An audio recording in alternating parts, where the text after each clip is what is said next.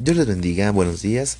El Señor sea con cada uno de ustedes. El día de hoy continuaremos con nuestro transitar a través de la palabra del Señor, a través de Génesis en su capítulo 9, verso 1, 8, 9 y 24 y 25.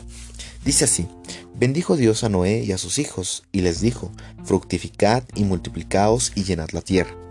Y habló Dios a Noé y a sus hijos con él, diciendo, He aquí que yo establezco mi pacto con vosotros y con vuestros descendientes después de vosotros. Y despertó Noé de su embriaguez y supo lo que le había hecho su hijo más joven, y dijo, Maldito sea Canaán, siervo de siervos, será a sus hermanos. Lo primero que hace Noé después de descender del arca es manifestar su gratitud a Dios a través de un sacrificio. Edificó un altar, sacrificó algunos animales, y a pesar de que el costo fue muy alto, él lo hizo porque quería manifestar su agrado para con Dios. A lo largo de estos capítulos de Génesis hemos visto esa relación que Dios siempre ha querido entablar con sus criaturas, con los hombres. Y vemos nosotros que el hombre ha recibido de parte de Dios esa característica particular de poder externar sus pensamientos, sus sentimientos, sus decisiones, a través de la lengua, a través de la boca, a través de una voz, que es uno de los tesoros más grandes que ha recibido el hombre. Pero en esta ocasión, primeramente vemos y vamos a notar un gran contraste a lo largo de este capítulo. Lo primero que vamos a ver es una bendición que profiere Dios a la vida de Noé y a la vida de sus hijos. Les dice, bendijo Dios a Noé, a sus hijos, y les dijo, todo lo que Dios les estaba diciendo en este momento a Noé y a sus hijos era, yo los voy a bendecir, he puesto autoridad sobre todo animal de la tierra y sobre todas las aves de los cielos, y les pone algunas reglas que ahora ellos deben de seguir como una nueva oportunidad que tiene el hombre para prevalecer en la tierra que Dios había formado. Dios sigue hablando a Noé y a sus hijos y establece un pacto con ellos. No solamente se limita a bendecirlos y a decirles palabras buenas, sino establece un pacto perpetuo con toda la humanidad a causa de la obediencia a Noé. Este pacto sería el arco iris, cuando dijo Dios que cuando hiciera venir nubes sobre la tierra, entonces se dejaría ver su arco, el arco iris, como una promesa de que nunca más volvería a destruir la tierra con inundación de aguas. Pero posteriormente vemos a Noé y a los suyos empezando a llevar sus vidas nuevamente a la normalidad. Empieza Noé a trabajar, empieza a labrar la tierra y empieza a tomar del fruto de esa vid. Lo que hace Noé es que empieza a hacer vino y se emborracha. Se queda tan borracho que él se queda a la mitad de su tienda desnudo. Y uno de sus hijos lo ve y va y en vez de cubrirlo le dice a sus hermanos. Sus hermanos regresan donde estaba su padre sin verlo, lo cubren. Al saber esto, Noé empieza a proferir una maldición para con sus hijos. Y aquí está el gran contraste. Dios externa palabras de bendición a Noé, pero Noé empieza en su caminar y empieza con sus enojos y empieza a maldecir a sus hijos. Y esto nos lleva a preguntar, ¿qué palabras salen de nuestra boca?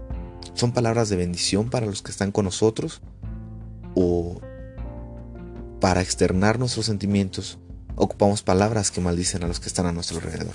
Puede ser a nuestra esposa, puede ser a nuestros hijos, pero sin lugar a dudas, nuestras palabras tienen un gran peso en la vida de los nuestros.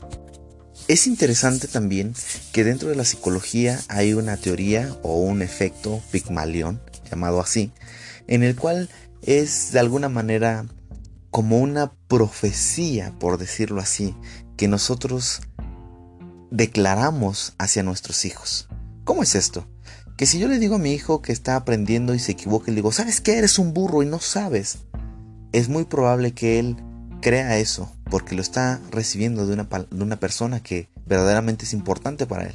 Y cuando nosotros recibimos eso Muchas veces lo creemos y nuestros hijos terminan siendo eso, hombres y personas torpes, porque toda su vida les dijeron eso.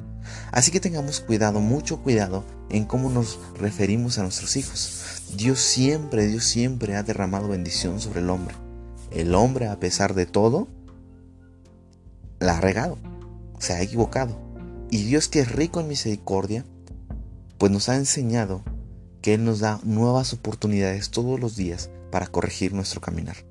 Dice la Biblia que de toda palabra que salga de nuestra boca daremos cuenta en aquel día.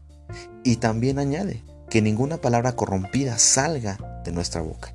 Así que hacia nuestra esposa, hacia nuestros hijos, hacia nuestros compañeros, hacia la iglesia, hacia nuestros hermanos, hacia nuestros amigos, procuremos hablar lo que es necesario para la buena edificación de sus vidas.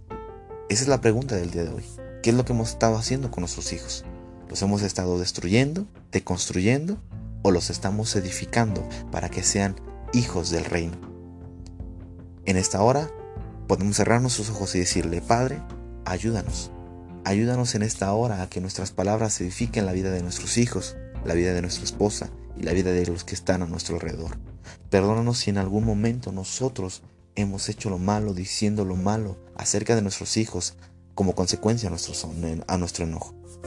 Te rogamos en el nombre de Jesús, quien habla mejor que todos los sacrificios en favor de nosotros para darnos su bendición. Yo te ruego que por Él aceptes nuestra petición y nos ayudes a vivir vidas conforme a la tuya. Padre, muchas gracias en el nombre de Jesús. Amén. El día de mañana nos vemos en nuestro siguiente devocional y recordamos esto, que ninguna palabra que salga de nuestra boca sirva para que los nuestros sean turbados o sean condenados a una vida que no agrade a Dios. Dios los bendiga, que el Señor esté contigo, con ustedes.